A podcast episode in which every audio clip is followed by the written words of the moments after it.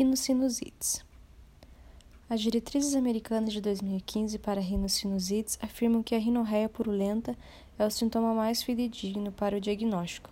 Assim, consideram para o diagnóstico a presença obrigatória de rinorreia purulenta, associada a congestão nasal e odor facial.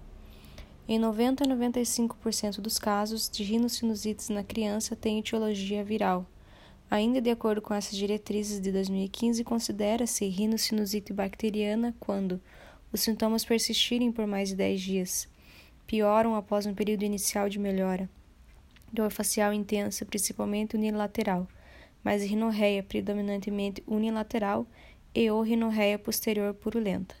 O tratamento padrão ouro para as rinossinusites são as lavagens nasais com soro fisiológico ou solução hipertônica o tratamento com antibiótico quando não houver melhora em sete dias de quadro clínico ou se houver piora do quadro clínico a qualquer momento ou em quadros persistentes com mais de 10 dias de duração. Optar pela antibiótico-terapia apenas nos casos que preenchem critérios para etiologia bacteriana, não devendo ser usado nos casos virais ou ainda de dúvida diagnóstica.